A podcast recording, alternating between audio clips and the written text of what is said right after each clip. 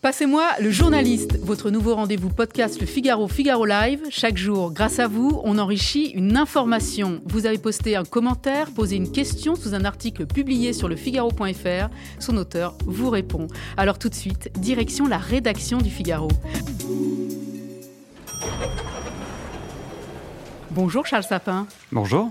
Vous êtes journaliste politique au Figaro. Votre dernier article présidentiel 2022, Le Pen peaufine sa stratégie, suscite de vives réactions chez les internautes du Figaro.fr.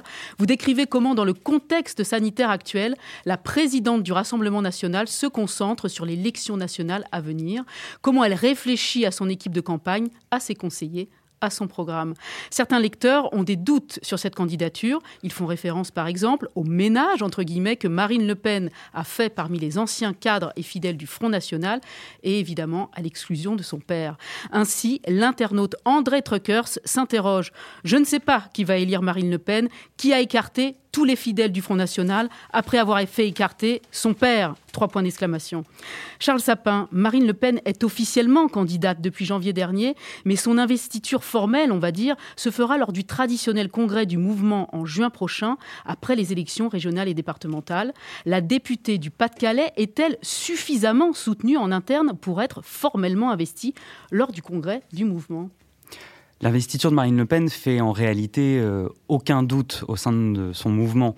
Euh, il y a bien des cadres qui parfois euh, contestent son autorité, discutent ses choix stratégiques, mais c'est toujours mezza voce et surtout, finalement, aucun d'eux n'est en position aujourd'hui, n'a ni la volonté ni les capacités de se présenter contre elle et d'apparaître comme un candidat alternatif pour porter le drapeau du Rassemblement national à la présidentielle.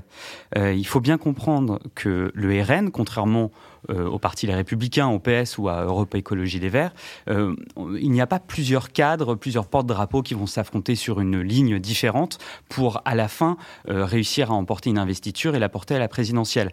le RN, c'est un parti bonapartiste, pour ne pas dire caporaliste parfois. C'est-à-dire que pour, euh, pour résumer, au RN, c'est euh, soit on aime Marine Le Pen, soit on prend la porte. Euh, c'est d'ailleurs totalement assumé hein, par la formation. Ça a un avantage, c'est qu'il n'y a qu'une seule tête qui dépasse. Ça a un inconvénient, c'est que régulièrement, il y a des gens qui claquent la porte ou des purges, comme vous l'avez souligné, comme le Figaro l'a révélé cet été. On a entendu quelquefois le pire ennemi de Marine Le Pen, c'est elle-même. A-t-elle fait sienne cette sentence? Quand on vous lit, elle apparaît engagée dans un travail de fond. Sa préparation sera-t-elle meilleure pour l'échéance 2022 qu'elle ne le fut en 2017 Marine Le Pen a cette particularité de se préparer à une troisième campagne présidentielle. elle commence à être un peu euh, rodée et surtout l'échec cuisant euh, lors de la dernière présidentielle, lors, du second tour, euh, a fait que ses conseillers y ont passé beaucoup de temps. Ils disent avoir beaucoup débriefé ce qui a marché, ce qui n'a pas marché. Et justement, dans, cet article dont on parle, on soulignait un, une, un des enseignements que ces conseillers ont, mis en valeur, que il faut que la prochaine équipe de campagne de Marine Le Pen soit dirigée non plus par un politique, par une sorte de porte-parole de poids, mais par un profil très technique, type préfet qui s'occupera surtout de, l'organisation de la campagne euh, dans le détail, qui euh, aura en tête l'économie du temps et euh, de la fatigue de la candidate, ce qui a pu jouer lors du fameux débat d'entre-deux tours, et qui, qui doit assurer à la candidate de garder la même stratégie, peu importe les soubresauts de l'actualité, qui sont évidemment nombreux lors d'une campagne présidentielle. A-t-elle vraiment besoin d'un programme s'interroge une partie des internautes. Un lecteur abonné du Figaro Premium, Ops du mensonge pour le nommer, dit par exemple Pour gagner cette présidentielle, pas de programme. Les lecteurs d'aujourd'hui se moquent des programmes et cherchent à être écoutés pour être entendus. Alors Charles Sapin, Marine Le Pen a-t-elle besoin d'un programme? Pour le dire autrement, dans le contexte de morosité ambiante motivée par la crise sanitaire et la crise économique, le socle constitué d'un fort mécontentement des Français pourrait-il à lui seul suffire à la faire élire? La réponse est non.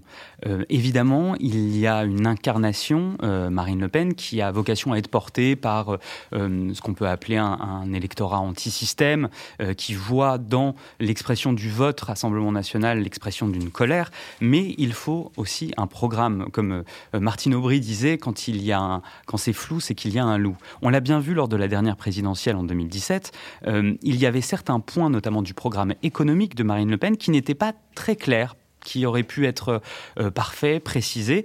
Et euh, évidemment, le premier rendez-vous d'importance euh, sur ces thématiques économiques, qui a été le, débat d'entre-deux tours, Marine Le Pen, c'est comme qui dirait pris les pieds dans le tapis. ça aussi, c'est conseillé. Et elle a un cercle d'experts qui s'appelle les Horaces, qui travaillent beaucoup en ce moment sur, son programme, notamment économique pour la prochaine présidentielle.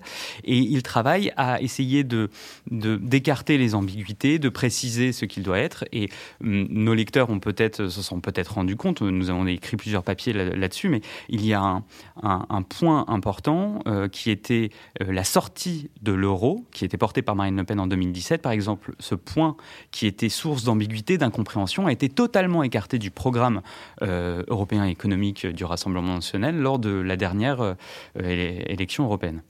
Merci beaucoup Charles Sapin d'avoir répondu aux internautes du Figaro. Votre article présidentiel 2022 Le Pen peaufine sa stratégie est à lire sur le site lefigaro.fr. Et vous, chers internautes qui nous écoutez, n'hésitez pas à poster vos questions et commentaires sous les articles du Figaro.fr et je vous passerai le journaliste. À bientôt.